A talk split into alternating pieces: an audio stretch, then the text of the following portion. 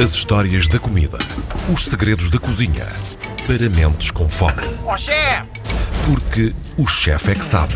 Saídos das festas, comemos muito, portanto, esta, esta é uma. Vamos comer na mesma, neste episódio, mas menos.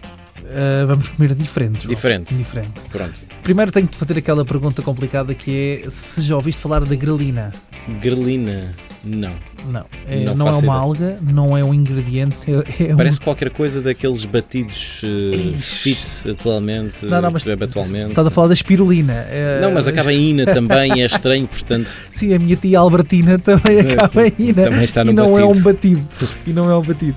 A grelina é a enzima responsável pela nossa sensação de fome. Portanto, ela está no nosso estômago, também no intestino, e é quem comunica com o nosso cérebro que tens que comer. Ok? Ou estás saciado, ambas. E ah, eu deparei-me com esta pesquisa quando há uns anos atrás ah, ficava curioso por perceber, procurar a transversalidade da cozinha portuguesa e ver que haviam três ingredientes que eram essenciais. Era o alho, é? está presente em todas as receitas portuguesas, é difícil encontrar uma que não tenha, nem que seja um dentinho de alho ah, para, para espevitar a receita. O outro é nas sobremesas a canela e o vinagre. Portanto, são três ingredientes. E reparei-me com uma característica interessante: são todos inibidores de fome, são todos ah, inibidores de grelina. E quando começamos a pesquisar isto e começamos a procurar, bem, como é que é possível termos um conjunto de receitas tão transversais que são feitas a partir de muita pobreza e que empiricamente nos levam para a utilização de ingredientes que ini- inibem a sensação de fome que nos dão a expectativa de saciados. E isto é giríssimo. E então ah, trago aqui três receitas que são bons exemplos desta utilização, que têm histórias engraçadíssimas e que foram utilizadas em diferentes períodos históricos por diferentes populações. Vamos falar de fogaça, Uhum. fogaça de Alcochete, não sei se conheces, Não, não conheces as fogaças de Alcochete. não conheço. As fogaças de Alcochete são, são giríssimas e são fantásticas, são muito boas. Vou trazer uma caixinha de fogaças de Alcochete para nós na próxima Ah. semana. Ah, depois tam- vamos falar, obviamente, do pastel de molho. Não sei se conheces também. Também não conheço. Também não conheço Mas pastel pastel, normalmente, se é pastel, já me sou bem. Boa, pastel de molho e vamos falar da sorda e essa sim tu conhecerás garantidamente e toda a gente conhece. Bem, mas começando na nossa fogaça de Alcochete. A fogaça de Alcochete é um, é um surge o primeiro registro na altura dos descobrimentos.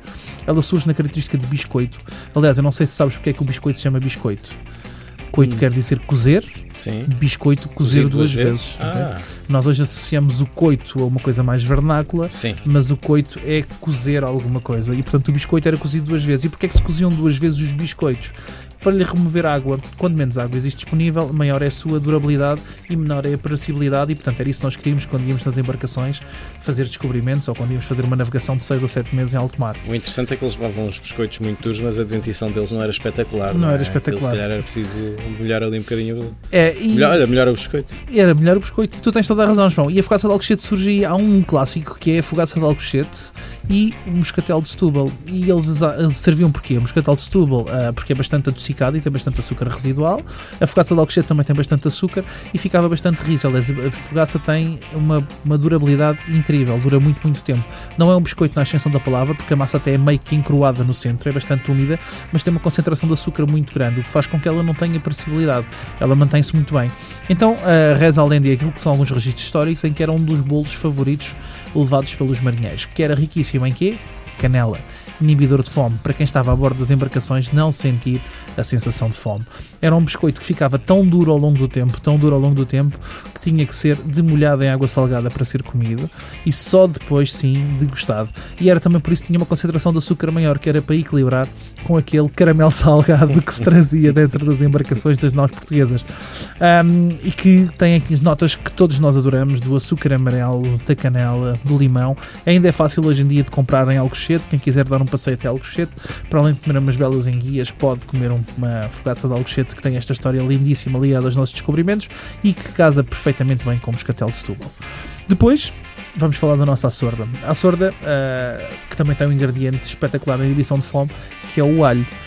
Nada mais simples fazer uma açorda. Uma açorda começa com um bom piso, ok? Sabes o que é um piso, João? Tu já me explicaste que é, era o que eu chamava um pesto, o pesto alentejano, mas aparentemente o pesto é que é o piso O- italiano. É, Os italianos, os italianos copiaram como quase tudo na, na gastronomia portuguesa. Não, estou a brincar. Há, há, de facto uma transversalidade aos povos mediterrâneos de- do Mediterrâneo de algumas receitas. Esta é uma delas. Nós temos o piso, que é feito no almofariz e são alho pisado com coentros, azeite, um pouco de sal, que depois é regado com. é colo- onde se colocam fatias de pão duro e depois é regado com água da cozedura do bacalhau e assim faz uma sorda original. E voltamos ao mesmo, que era um ingrediente muito frugal, era a água do bacalhau, portanto, em termos daquilo que é substância e nutri- nutrição, não é muito grande. Aliás, se tu tiveres fome, e se alguém já fez isso, é muito interessante. Se estás com fome e beberes água, ficas com o estômago cheio, mas não te sentes saciado.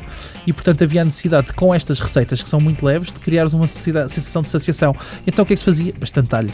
Alho, alho, alho, porque é inibidor de grelina. E é interessantíssimo como é que o nosso povo consegue chegar a isto de forma empírica, com a conjunção de sabores e cria uma identidade territorial e gastronómica a partir de coisas muito simples. E então o que é que nós temos? Temos um piso alentejano, muito, muito bem feito, em que é regado com água do bacalhau, bacalhau ou peixe salgado seco, independentemente de ser bacalhau. O mesmo se aplica para uma sorda de cação ou para qualquer outra sorda de peixe alentejana, ah, que pode ser acompanhada com ovos escalfados ou não, ou ovos cozidos ao vapor, não são bem escalfados, mas que são fantásticos na sua utilização e que criam esta identidade, mais uma vez, do alho que está transversal em todas as receitas. E aqui é mais um exemplo de como é que ele ajuda na inibição da nossa fome agora pós-festas. E uma sorda quentinha sabe sempre bem no verão ou no inverno. E depois o vinagre, o vinagre com pastel de molho. Eu gosto imenso do pastel de molho, é uma das minhas receitas favoritas. É um pastel da beira interior, da região da Covilhã, e que é basicamente ah, um pastel de carne, ok? Eh, feito com carnes que sobravam geralmente dos cozidos ou que sobravam aos domingos ah, das, das- das- dos almoços familiares, que se enrolavam num pastel de massa folhada. Essa massa folhada que tradicionalmente é feita com banha de porco ou banha de vaca, banha do rim das vacas, e que ah, depois se comia com um caldo feito com água, açafrão e vinagre.